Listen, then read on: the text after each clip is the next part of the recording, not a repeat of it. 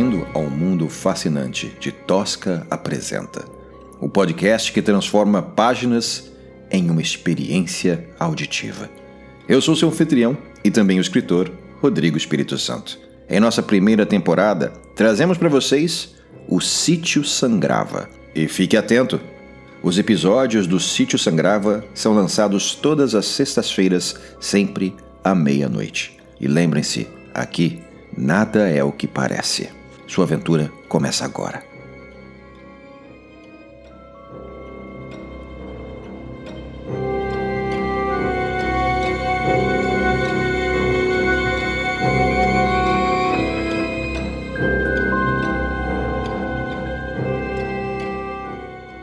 Capítulo 3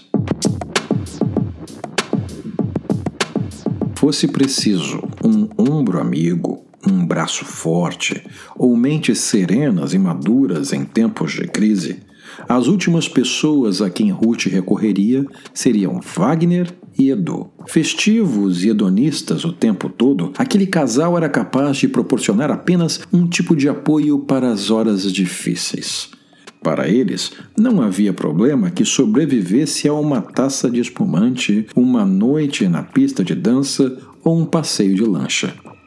Como insistiam em dizer, não estavam ali para tratar das agruras da vida. Muito pelo contrário. Queriam sim celebrá-la. Edu era o mais jovem, alto e magro, tinha a pele morena e os cabelos encaracolados, descoloridos.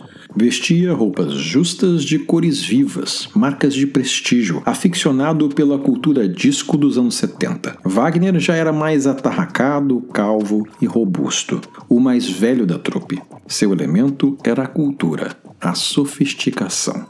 Professor universitário, arquiteto e bom vivant. Vestia-se com sofisticação tradicionalista e elegância discreta. Não raro, era o único de terno nos jantares do grupo. Orgulhava-se de saber dar nó em gravata borboleta com eficiência e rapidez. Mara também estava ali, fazendo-lhe companhia no apartamento que, sem Cláudio, parecia tão deserto. Talvez aquela fosse a única amiga de verdade que Ruth já tivera, ainda que o tempo e as circunstâncias tenham gerado uma distância ressentida entre elas, sobre a qual Edu e Wagner serviam de ponte. Não fosse por eles, as duas talvez não se encontrassem com tanta frequência.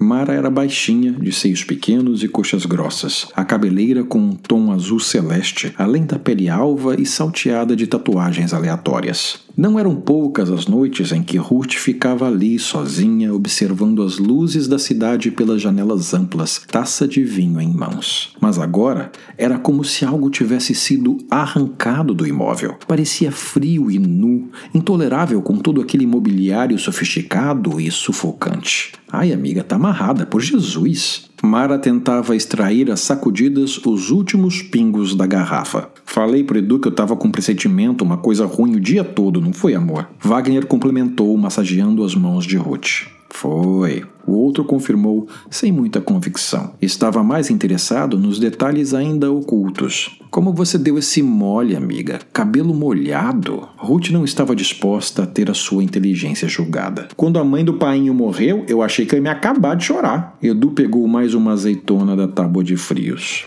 Wagner detestava ser chamado de painho. Ao ouvir o sotaque carregado do amado referir-se a ele pelo apelido supostamente carinhoso, comprimia os lábios num ato de reprovação. Preferiu fingir que não tinha ouvido e foi abrir outra garrafa.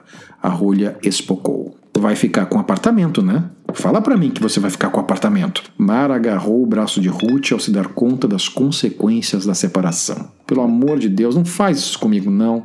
Já convidei todo mundo para o meu aniversário. Edu colocou a mão sobre o coração. Você sempre pode fazer no gero, meu bem. Wagner adotou um tom didático e paciente. Eu adoro o gero, intrometeu-se Mara. Mas não dá para ir sempre, né? A dieta. Aí para com isso, amiga. Bora melhorar isso? Autoestima acima de tudo. Edu levantou a banqueta e deu um rodopio. Para você é fácil, né, querido? Esse corpício de Deus do ébano que a natureza te deu. Mara fez o elogio soar como uma reclamação. Sabe qual é o seu problema, Marita? Wagner preparou-se para fornecer um diagnóstico de psicólogo amador. Nossa, de qual deles quer falar? Mara respondeu com um muxoxo. Minha vida não é fácil não, mon chéri. A balança só vai para cima, a conta só vai para baixo, falta crédito, falta homem, tá uma dureza. Sim, homem. Fala sério, vai.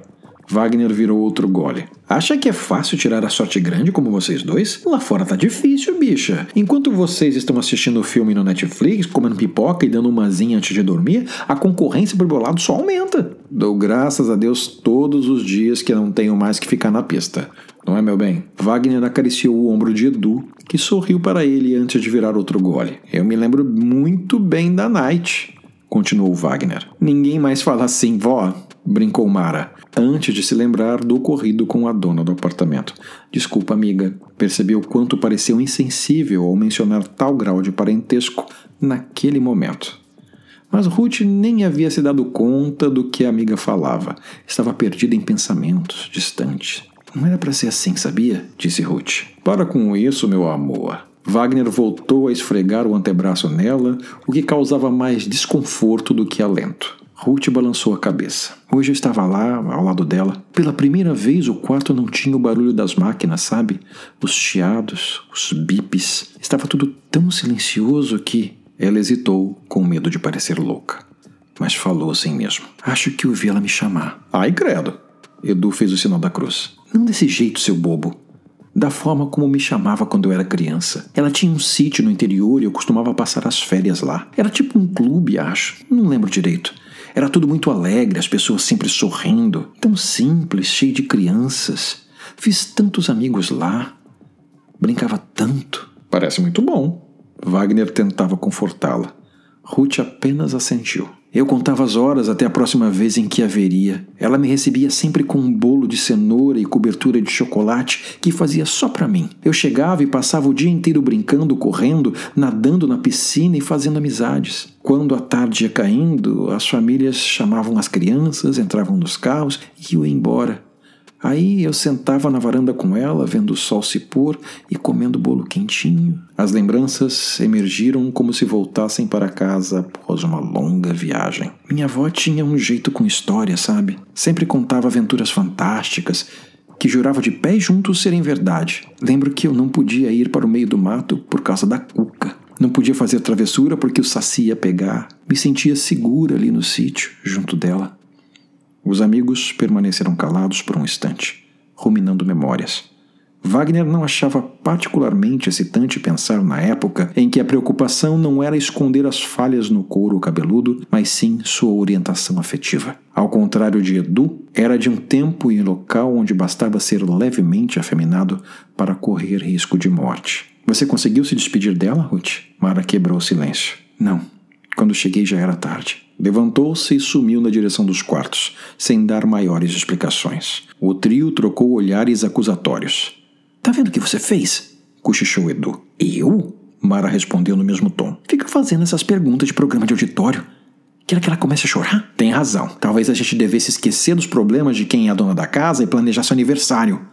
Mara nem fez muito esforço para esconder o sarcasmo. Antes que Wagner pudesse intervir, Ruth voltou com uma pequena caixa de madeira nas mãos e colocou na mesa, ao lado da tábua de frios. Isso é. O que, que é isso? Mara decidiu que era melhor parar de dar bola fora e perguntar em vez de julgar. Minha avó, Ruth revelou, num desabafo. Os olhos dos demais membros do grupo se arregalaram. Foi tudo que ela deixou. Ruth explicou para o alívio dos amigos que por um momento acharam que as cinzas da mulher estavam ali. Que passarinho bonitinho!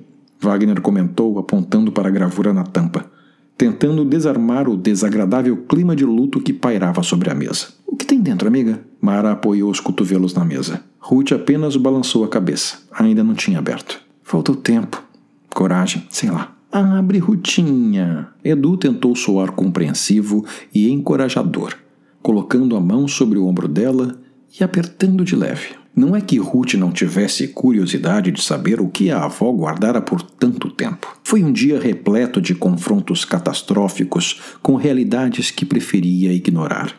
Temia que aquela pequena caixa trouxesse novas decepções. Talvez nada além de lixo coletado por uma mulher privada das capacidades mentais.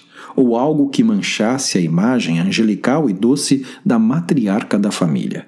Ruth não sabia se seria capaz de perder, além do presente e do futuro, o que guardava de mais caro das lembranças do passado. Acima de tudo, não tinha certeza se queria compartilhar esse tesouro com aquelas pessoas. Não que desgostasse deles, não que não precisasse deles, ainda mais agora que eram escassos os que davam a mínima para sua existência. Mas aquilo era dela e de mais ninguém. Gente, ela pode abrir depois, com calma. Wagner tentou interceder. É só levantar a tampa. Não é como se precisasse chamar o esquadrão antibombas. Edu devolveu contrariado. Odiava esperar. Era curioso desde criancinha. Mas ela quem decide quando, insistiu Wagner. Sua braguilha está aberta. Edu retrucou, seco. Wagner levantou-se e encolheu a barriga, puxando o zíper para cima. Alguns vírus ficam hibernando em lugares fechados e quando alguém abre, atacam. Mara disparou, servindo outra taça. Não acho que a caixa seja um sarcófago egípcio, querida. Wagner a corrigiu. Uma vez usei uma calça da minha irmã e peguei uma gripe comentou Edu. Ele adorava mencionar que as roupas da irmã serviam nele e que costumava comprar camisetas na seção infantil. Não apenas porque a constituição física lhe permitia usar tudo P e manter a elegância das passarelas de alta moda, mas também porque divertia-se com as cores chamativas e os motivos de desenhos animados. Sabe o que eu acho, Moncherry? Acho que tem que abrir essa caixa. Ele emendou depois de um suspiro, mudando bruscamente o tom de voz. Sua avó deixou para você. Deve ser importante. Pode não ser nada, defendeu-se Ruth. Meu amor, a chance de tudo é 50%. Ou acontece ou não acontece. Se for nada, maravilha, bola para frente. Se for importante, quanto antes souber, melhor. Levantou-se. Tem mais champanhe, Flor? Foi até a geladeira, voltando à programação normal. Ruth passou os dedos pelo pássaro desbotado em alto relevo. Respirou fundo e abriu o trinco de metal dourado com o polegar. Os três amigos se aninharam atrás dos ombros dela. O cheiro amadeirado que emanou do interior fez Ruth suspirar. A primeira coisa que viu foi uma foto, quase das mesmas dimensões da caixa, que cobria o resto do conteúdo. Os olhos dela marejaram, reconhecendo a varanda do sítio. A família enfileirada atrás da cadeira de balanço da avó. Uma imagem em preto e branco, manchada pelo tempo. Ruth demorou mais um pouco, mas reconheceu-se sentada no colo da matriarca, dois ou três anos de idade, trancinhas e vestido branco. Não tinha muita certeza, mas acreditava que se lembrava daquele dia. Quem é essa criancinha bochechuda? É você, Ruth? Mara estava curiosa. Ruth assentiu e virou o verso da fotografia. Encontrou uma dedicatória numa caligrafia elegante e cuidadosa. Minha querida neta, nunca se esqueça da maior herança que existe e que me orgulho de ter lhe proporcionado: o amor de uma família e um nome honrado. Beijos de sua avó, Lúcia. Posso ver? pediu Edu e a fotografia lhe foi entregue. Em seguida, Ruth encontrou ali um envelope e um molho de chaves. As mãos tremeram tanto ao segurar o metal frio que acabaram caindo no chão. Edu prontamente abaixou-se para pegá-las ao notar o nervosismo da amiga. Você tá bem? Entregou-as de volta. Não acredito. O que foi? Mara ficou assustada com a palidez da amiga. Não sabia. Eu, eu achei. Ruth parou no meio da frase, boquiaberta, e começou a balançar a cabeça. Isso é impossível! balbuciou e tratou de abrir o envelope amarelado e selado. Dentro tirou um punhado de folhas dobradas. Os olhos correram as páginas nervosamente. Mongerry, você está me assustando. O que está acontecendo? Wagner olhava para a amiga, tenso. Ela, minha avó, essa é a escritura. Ruth balbuciou, as lágrimas correndo pelo rosto. Do que? insistiu Wagner. O sítio. Minha avó me deixou o sítio em Taubaté. Ficou agarrada ao molho de chaves antigas douradas, ligando-a ao último lugar em que fora feliz.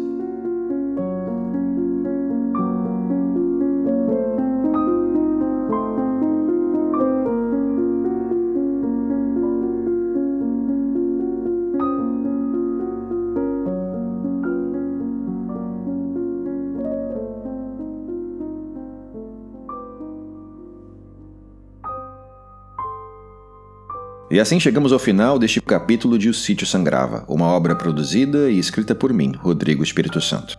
Se você gostou deste episódio e deseja apoiar este projeto, convido você a visitar a plataforma apoia.c barra Tosca Apresenta, onde você pode escolher um dos nossos planos e receber benefícios exclusivos.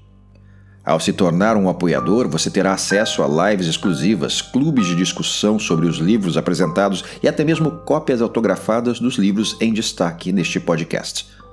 Sua contribuição será fundamental para continuarmos transformando obras brasileiras independentes em experiências de imersão sonora.